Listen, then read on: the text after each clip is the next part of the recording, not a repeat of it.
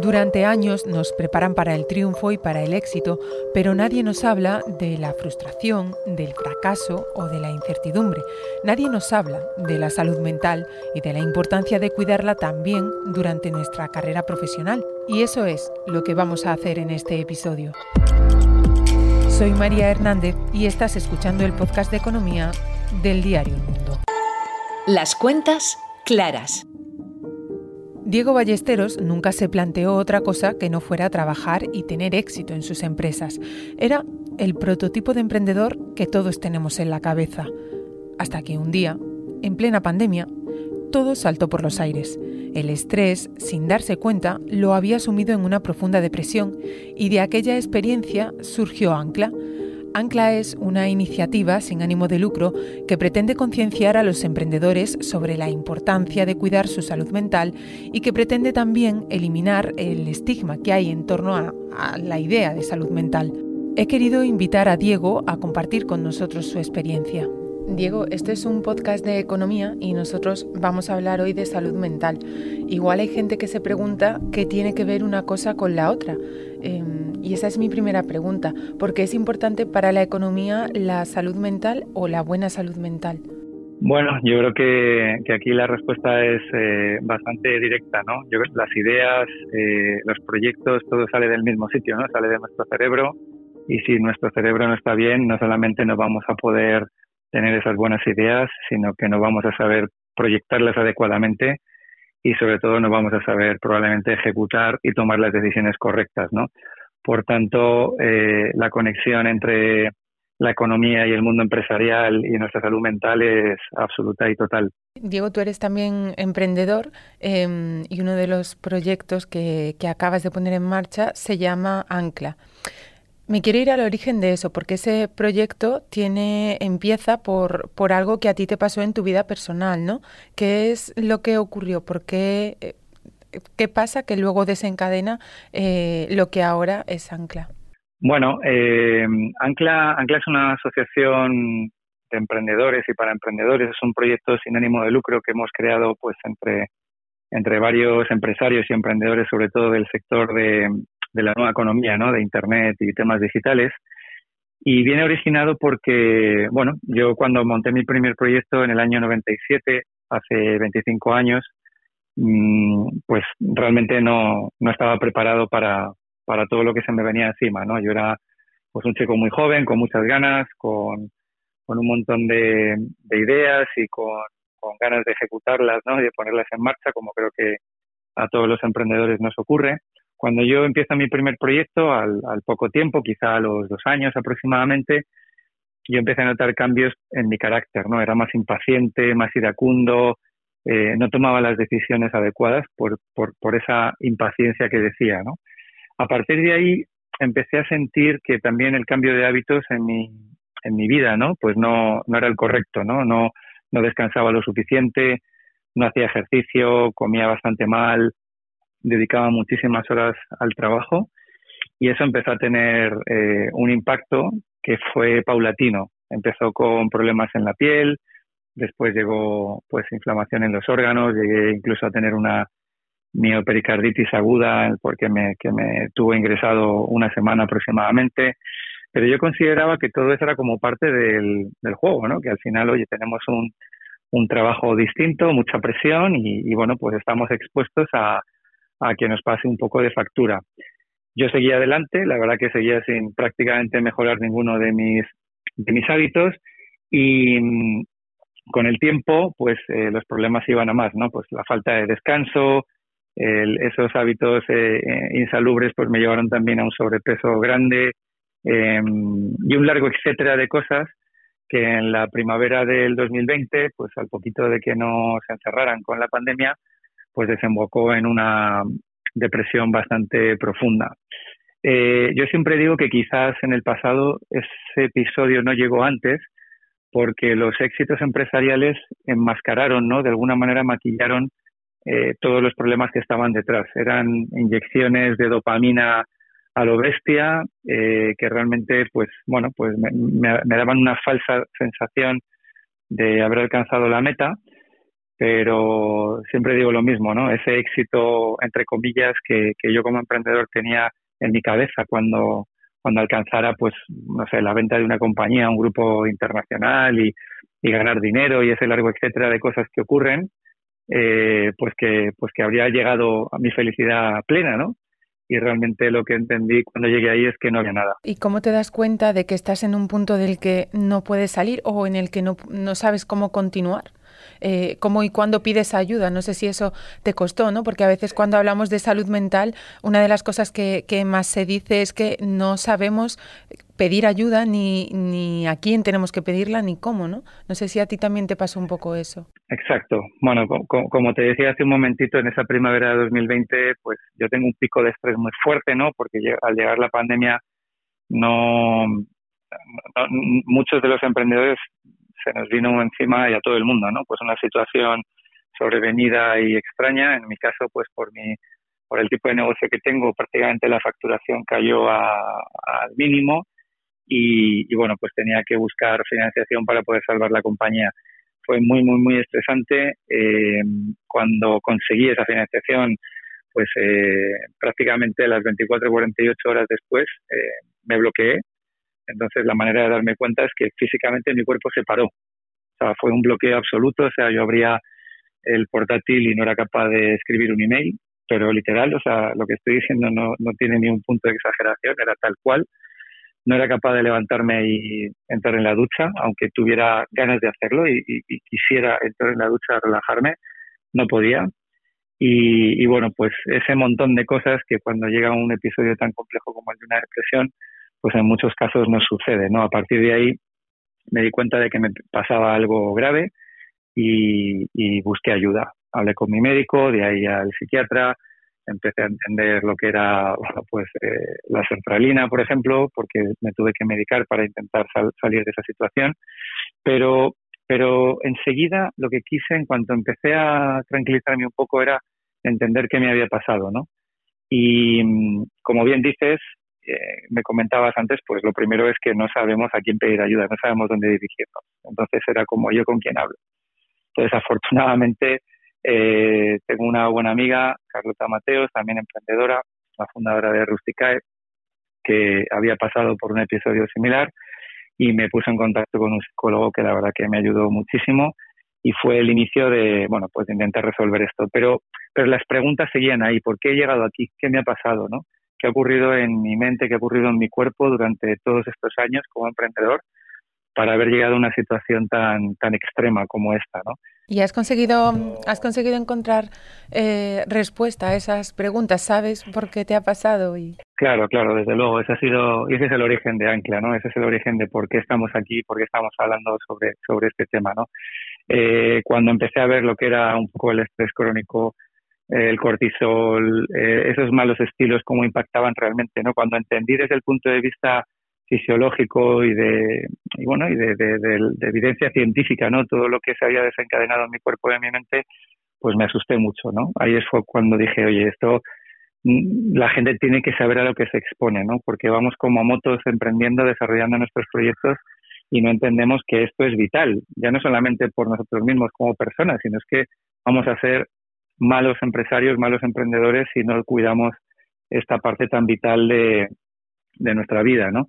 Y, y, a partir de ahí, pues empecé a hablar con otros emprendedores, empezamos a compartir experiencias, publiqué un hilo en Twitter que me costó mucho hacerlo porque el estigma en este ámbito de la salud mental, pues desgraciadamente está muy presente, pero decidí, decidí lanzarlo y hubo una oleada gigante de emprendedores que dijeron yo también, yo también, yo también, ¿no? A partir de ahí nos empezamos a unir. Eh, desgraciadamente me llegaron algunos mensajes en privados con casos mucho más complicados, ¿no? Intentos de suicidio y situaciones muy límite.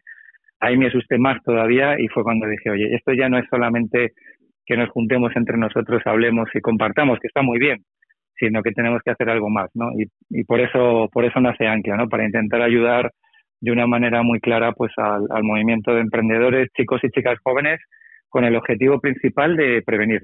Ese es el objetivo que tenemos en la asociación. ¿Cómo se puede prevenir? ¿Cómo se puede tener una buena salud mental? Bueno, yo creo que nosotros tenemos cuatro pilares que son muy claros y muy directos, ¿no? Y fáciles de entender. El primer pilar es la información. Todo eso que yo no conocía, que te contaba antes, que es el estrés crónico, que es el cortisol, cómo afecta a mi cuerpo, cómo me está deteriorando, ¿no? Cómo, cómo en realidad yo me estaba autodestruyendo a mí mismo, ¿no? Durante todos esos años. La gente, los chicos y chicas que quieren emprender, jóvenes sobre todo, ¿no? Que todavía están, antes de dar este primer paso, tienen que entender eh, a lo que se exponen. Otra cosa es que tú luego quieras hacer algo o no, pero tienes que entender muy bien cuáles son esos cambios fisiológicos en tu mente, en tu cuerpo y, y bueno, qué es lo que va a pasar, tener esa información. El segundo pilar es eh, eliminar el estigma.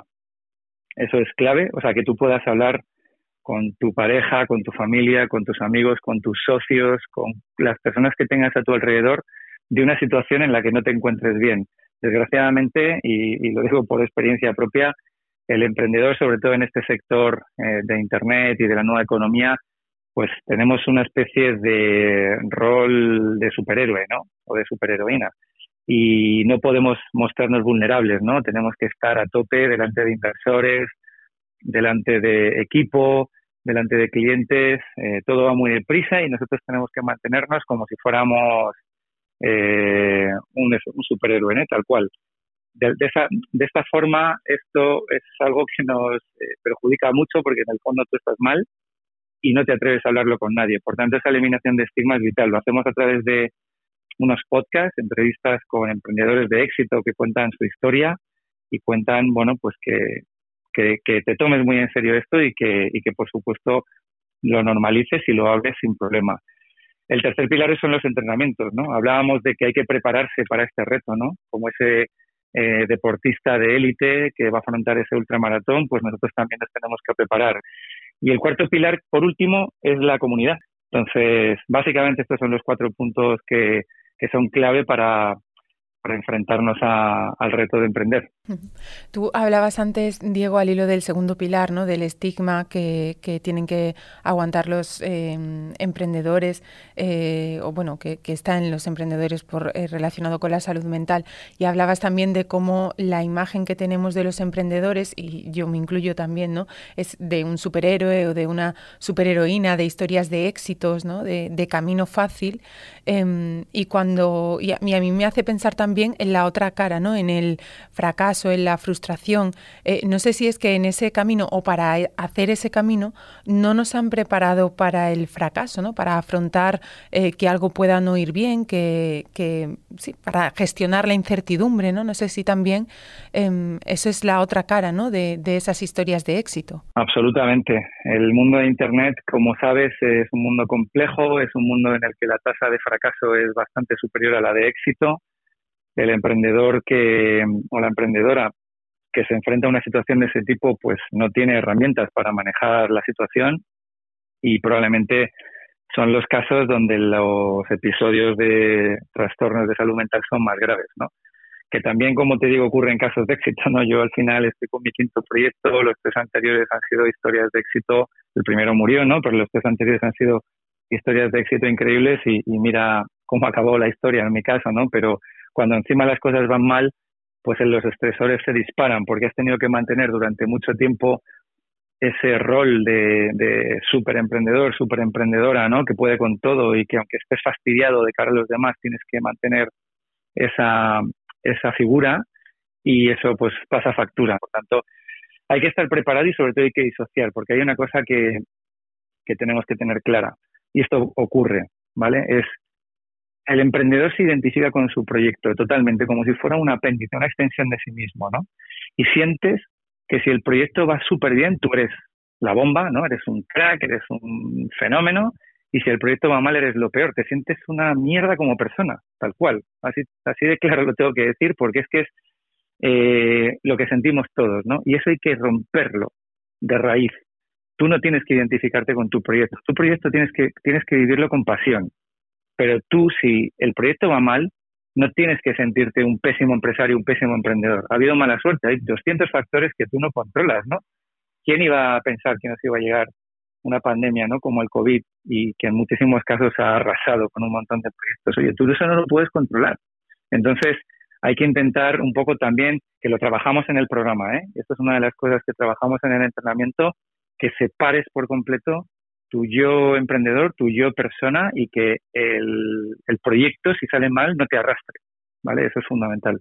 Lo que pasa que eso, eh, entiendo, Diego, que lleva, eh, o sea, no se llega a entender eso de, de, cualquier manera. Quiero decir, eso es un camino largo de tomar conciencia, ¿no? De, de, de, vivir muy en, eh, de manera muy consciente, de, de saber, como tú dices, ¿no? Que no hay cosas que no están en nuestra mano, pero que nos influyen, que, determinan eh, cualquier proyecto en el que estamos, sea personal o sea profesional, em, y luego que nosotros eh, no somos solo lo que hacemos o lo que somos capaces de producir, ¿no? que también tenemos una vida eh, personal que, que, forma también parte de lo que somos y que también le tenemos que dar valor a eso, ¿no?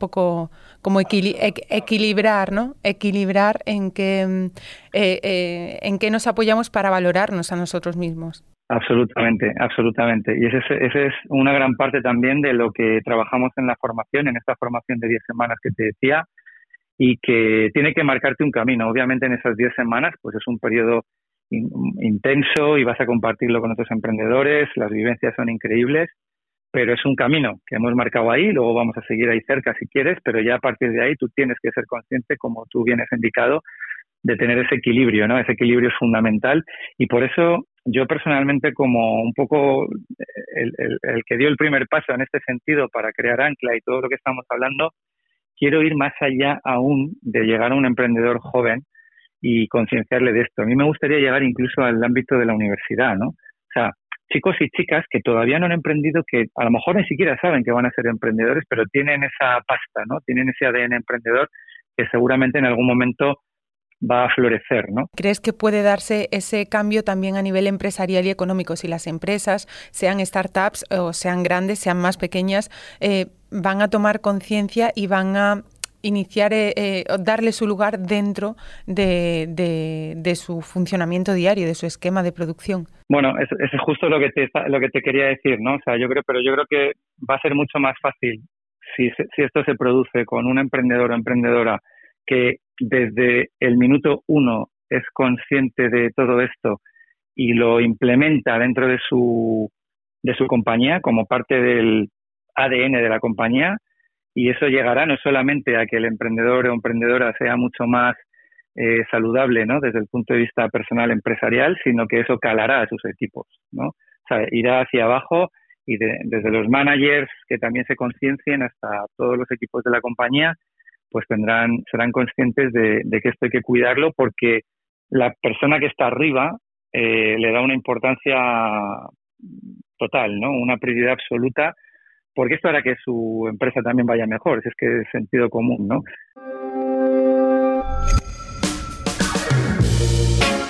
Hasta aquí este episodio 55 de Las Cuentas Claras. Ya sabéis que podéis seguir conectados a la información y estar al tanto de toda la actualidad en el mundo, elmundo.es y nuestras redes sociales. Daniel Icedín se ha encargado del montaje y nosotros volvemos el lunes. Gracias por escucharnos. Las cuentas claras.